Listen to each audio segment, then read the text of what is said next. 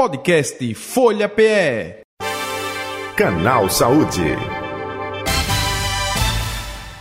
O transtorno do déficit de atenção com hiperatividade, o famoso TDAH, e vamos saber como observar pais responsáveis. Isso pode ser detectado em casa, não necessariamente, somente um profissional da área de saúde pode dar o diagnóstico. E nós estamos ao telefone com o doutor Mauri Leles Queiroz, ele é neuropediatra com a gente a partir de agora. Doutor Mauri, muito boa tarde, prazer tê-lo aqui na Rádio Folha FM. Seja bem-vindo. Boa tarde prazer é todo meu. Estou aqui disponível para vocês tirar as dúvidas. Isso, e são muitas, hein, doutor? Até aproveitando, é... tem sintomas? Não tem? O pai, a mãe pode perceber isso? É, a partir de que idade? Eita, já estou sendo muito apressadinho, já com três perguntas em uma só. Como que a gente pode passar isso para o nosso ouvinte, para o nosso internauta, hein, doutor Mauri? Tá certo. Vamos começar, assim, identificando o que significa essa sigla, né? Perfeito. né? TDAH.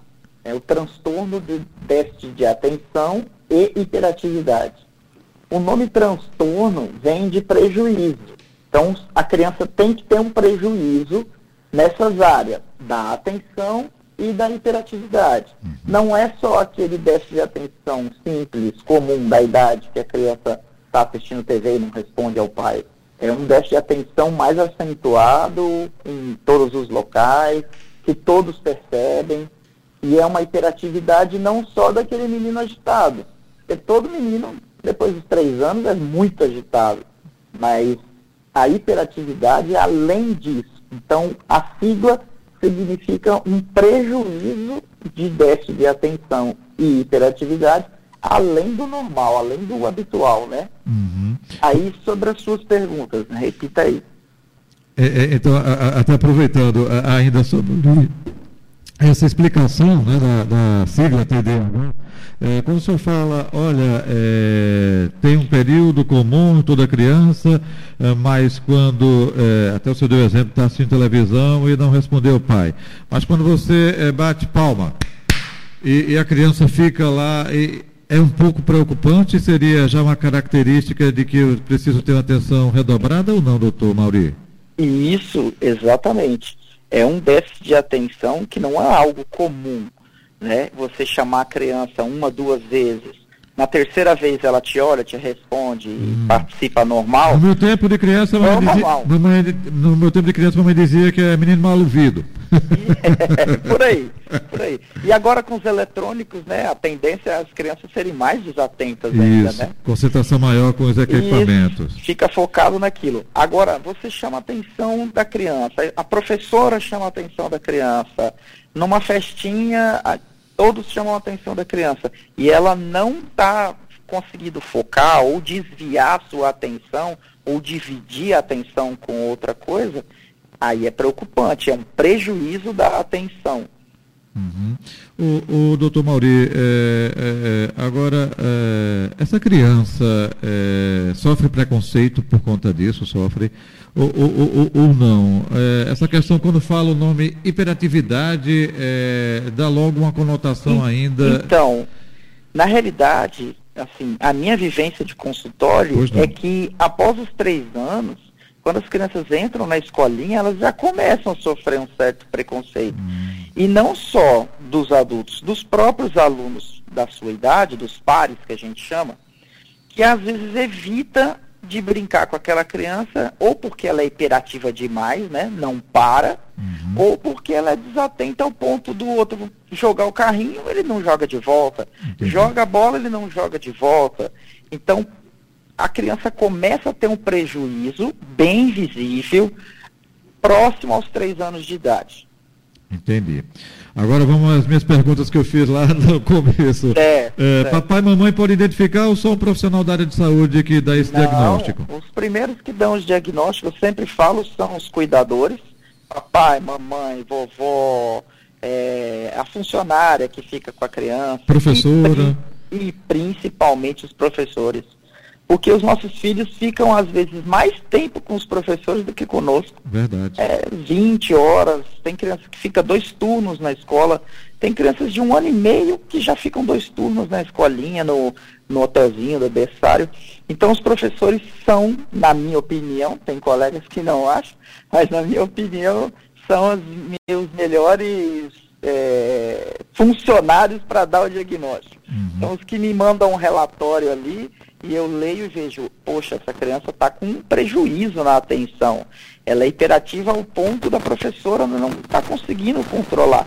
Então, na minha opinião, pais, professores, tios, cuidadores em geral, nos, nos auxiliam muito ao dar o diagnóstico. Perfeito. É, tem fator hereditário envolvido? Tem ou não? Pois é.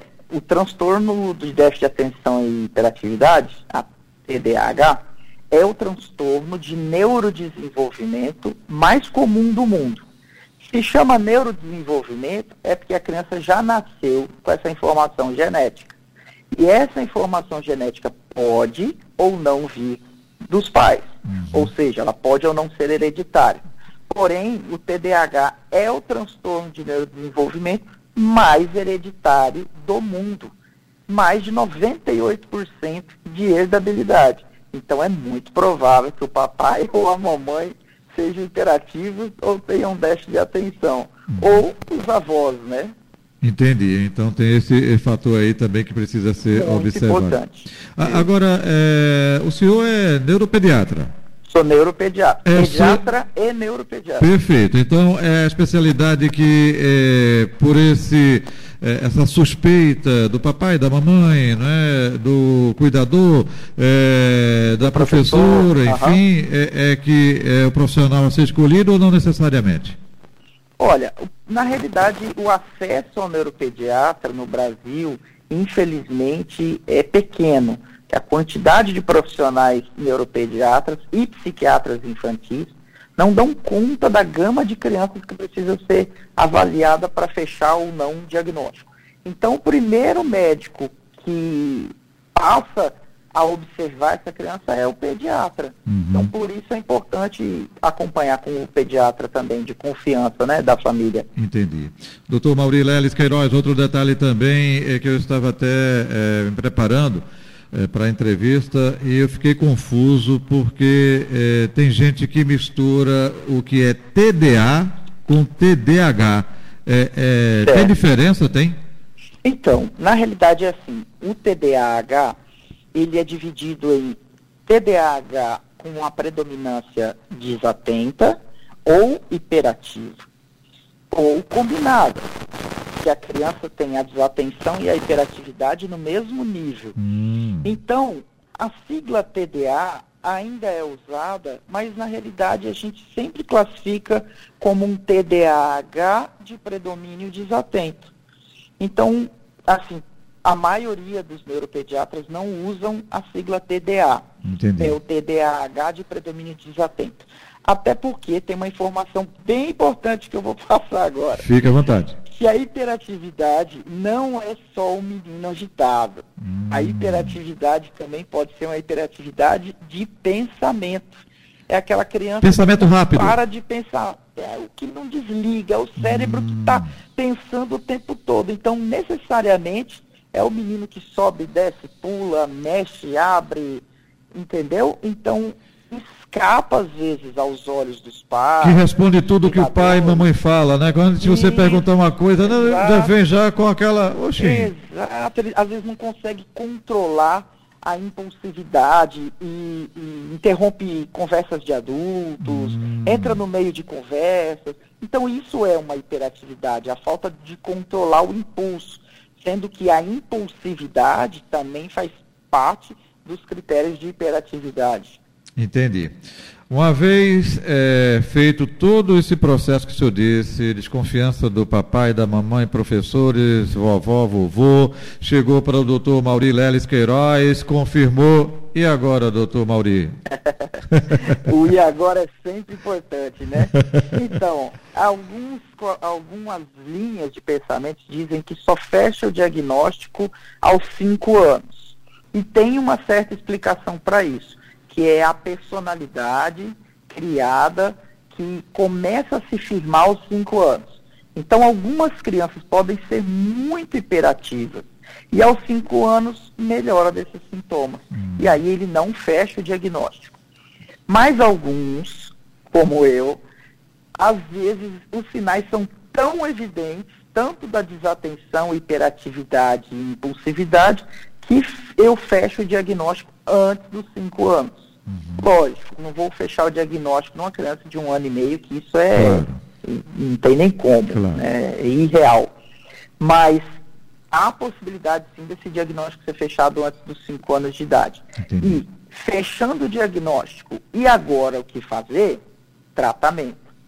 Como é um transtorno do neurodesenvolvimento, eu tenho que pegar esse cérebro desatento e hiperativo e ensinar mecanismos para ele controlar a hiperatividade, controlar a impulsividade, saber usar a atenção, porque nós temos três tipos de atenção: a concentrada, a dividida e a alternada. E os pais não sabem disso. Às vezes a criança, não, mas meu filho se concentra muito bem, ele monta até quebra-cabeça, porém, se ele está montando quebra-cabeça, eu posso explodir o mundo que ele não, não presta atenção Entendi. em mim. Então, isso também é um déficit de atenção, certo? Entendi. Então, aí eu tenho que pegar esses déficits de atenção, do controle dos impulsos, que é a impulsividade e a hiperatividade, e ensinar mecanismos para essa criança. Sendo que algumas crianças com TDAH podem até ter atraso de fala, dificuldade de contato visual, dificuldade na pega do lápis, do giz de cera, da escrita, porque a atenção e a hiperatividade às vezes impede essas habilidades.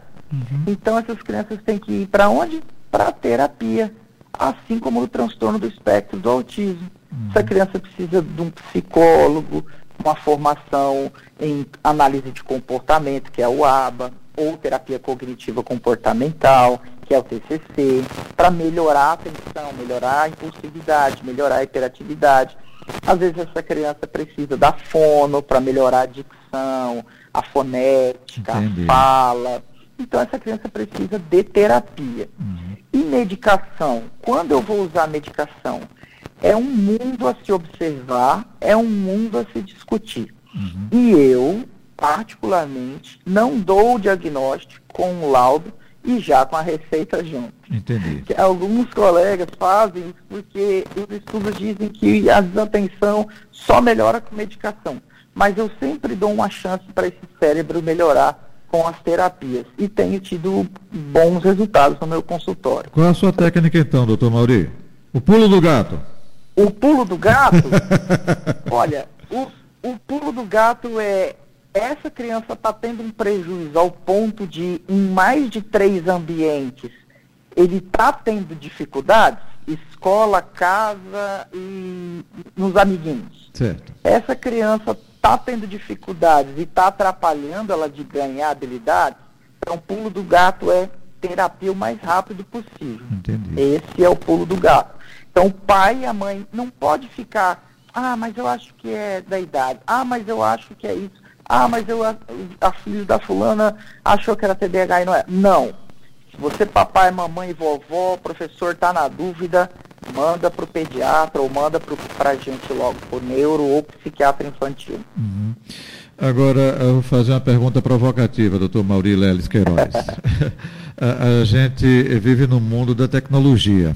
As crianças estão nascendo eh, já com eh, tablets, eh, tá celular. Bom. Você chega lá, olha, nasceu quando? Nasceu agora, de noite, de madrugada, enfim. É quando você chega lá no berçário para ver o menino, já. o menino já está lá com o celularzinho, com tablet, enfim. Isso também não faz com que a mente fique acelerada demais, é, é a concentração fique é, muito, é, justamente nesse sentido não, e o mundo é, em volta, em torno, fique desapercebido. Isso pode estar contribuindo para isso ou não? Não tenha dúvida que está contribuindo sim, porque as informações passadas pelos eletrônicos muitas vezes não são específicas para aquela idade eu não sou de demonizar o eletrônico. A gente pode usar o eletrônico para a criança brincar, se distrair, até divertir com os pais no fim de semana, assistir um desenho quando necessário. Você está na fila do banco, não tem mais nada o que fazer, coloca ali um desenho. Porém, há que se observar, principalmente nos desenhos em português, a, a, as, as, grandes empresas aí de, de, desenhos e mídias em português hum. não se preocupam com essa questão da idade. Hum. E eu uso muito como exemplo para os pais os desenhos com músicas, musicalizações, que as músicas são muito rápidas, cantadas de maneira muito rápida, Entendi. com um vocabulário muito extenso. Então a criança de um ano não vai acompanhar aquilo. Então não ponha o seu filho, não exponha o seu filho a esse eletrônico, a esse tipo de informação uhum. exacerbada para o seu cognitivo. Então o eletrônico para a criança até 3 anos, na maioria das vezes, não é específico. Há muitas exceções, tanto que nos Estados Unidos já existem tablets específicos para crianças com menos de 3 anos, uhum. que são usados como estímulos, como terapias até, tanto no TDAH quanto no autismo.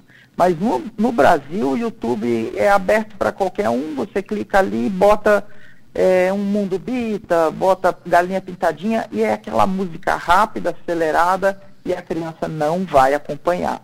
Então, sim, o eletrônico mal utilizado, com a informação que não é específica para a idade, está piorando os déficits de atenção, de atenção, desculpa, está piorando o cognitivo, está atrapalhando o desenvolvimento, com certeza.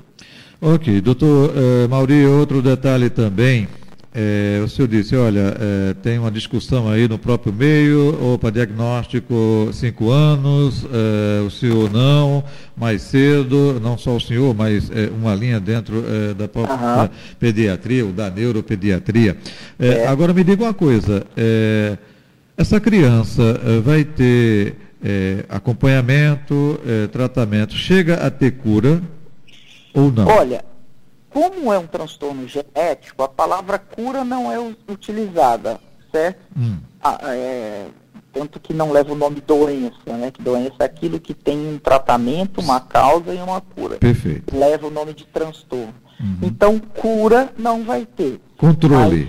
Mas, mas os estudos dizem que o controle, a melhora e a diminuição dos prejuízos com as terapias corretas e, quando necessário, medicação, é de mais de 96%.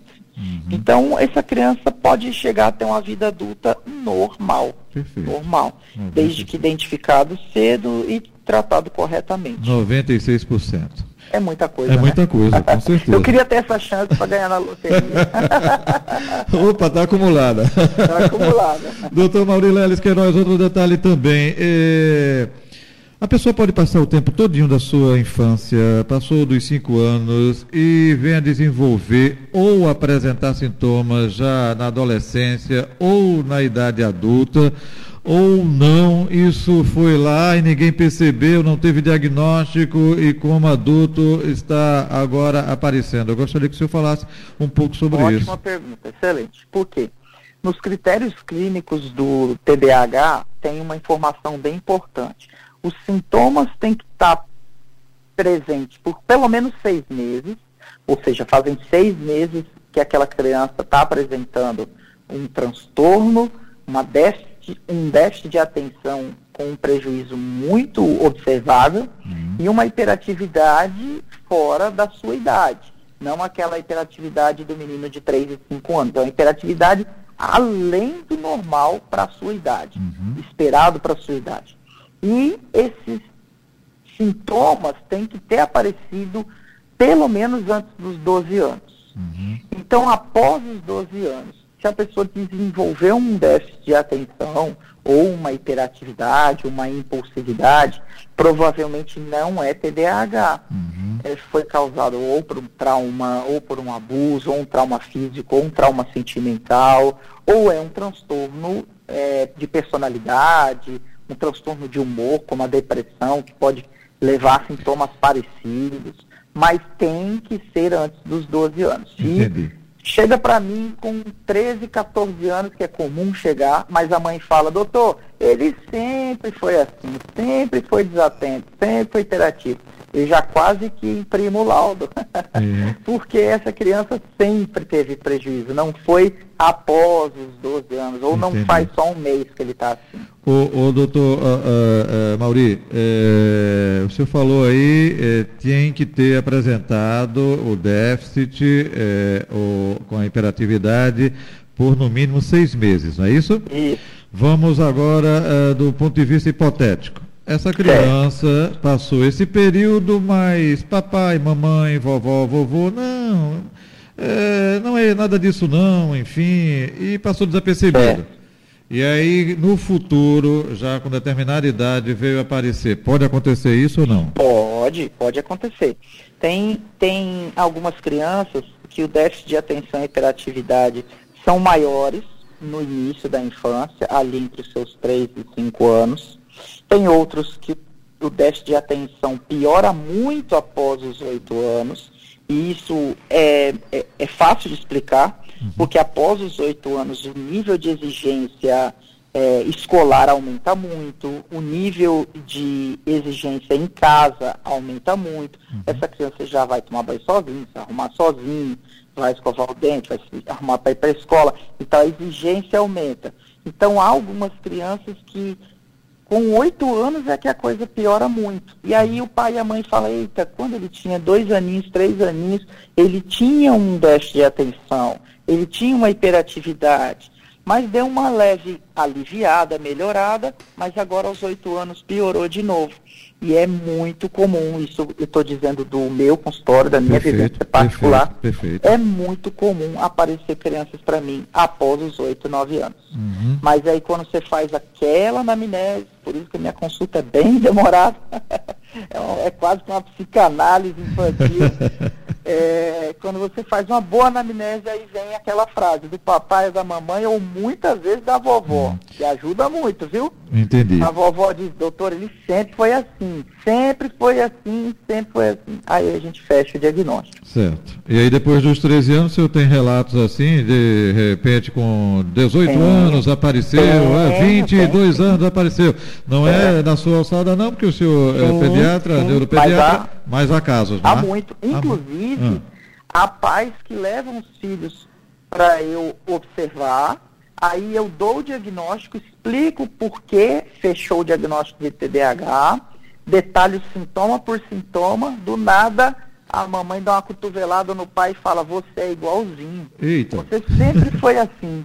Ou seja, passou batido pela vida toda, porque todo mundo ficava, não, é assim mesmo. Não, esse rapaz sempre foi assim mesmo, agitadão, perde as coisas, desatento, esquece de, de entregar um relatório no trabalho, já foi mandado embora de emprego porque esqueceu de uma reunião. Ou seja, ele sempre teve TDAH. Só que os sintomas e sinais nunca foram levados eh, em conta ou nunca se deu a importância necessária e aí só vai fechar o diagnóstico na vida adulta. Perfeito. Tratamento para a criança. é, Mas a família também deve participar como coadjuvante ou não? Com certeza, com certeza. O TDAH é um dos transtornos de neurodesenvolvimento que mais é afetado pelo ambiente. Por exemplo, eu tenho crianças que entram no meu consultório e o pai diz que ele é o terror. A escola me manda um relatório dizendo que o menino quebra tudo na escola, sobe na mesa, é aquela hiperatividade incontrolável. E aí no meu consultório a criança não é tão hiperativa. Aí a mãe falou, doutor, por quê? Eu, eu queria que ele fosse mais hiperativo aqui para o senhor ter certeza. Aí eu falo assim, é que depende do ambiente.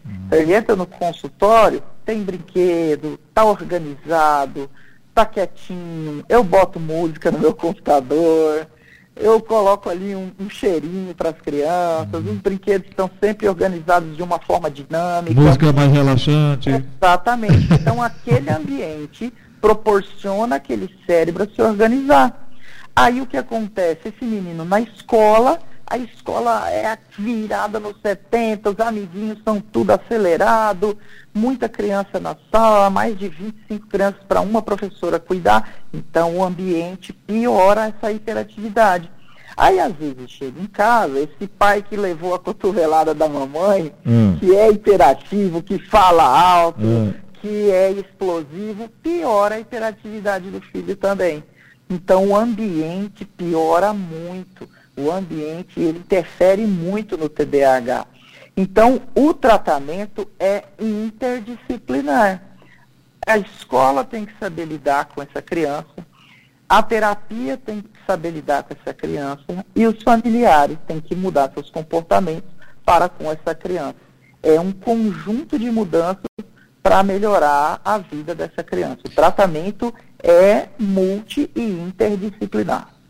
E no caso, mudança é, de ambiente, de conceito. Né? Exatamente, é... exatamente. Isso aí. Perfeito. Doutor Mauri Leles Queiroz, estamos chegando ao final do canal Saúde. Gostaria de tá acrescentar algo que eu não lhe perguntei. Fique à vontade, aproveitando, deixe seus contatos aí nas redes sociais ou telefone, por favor.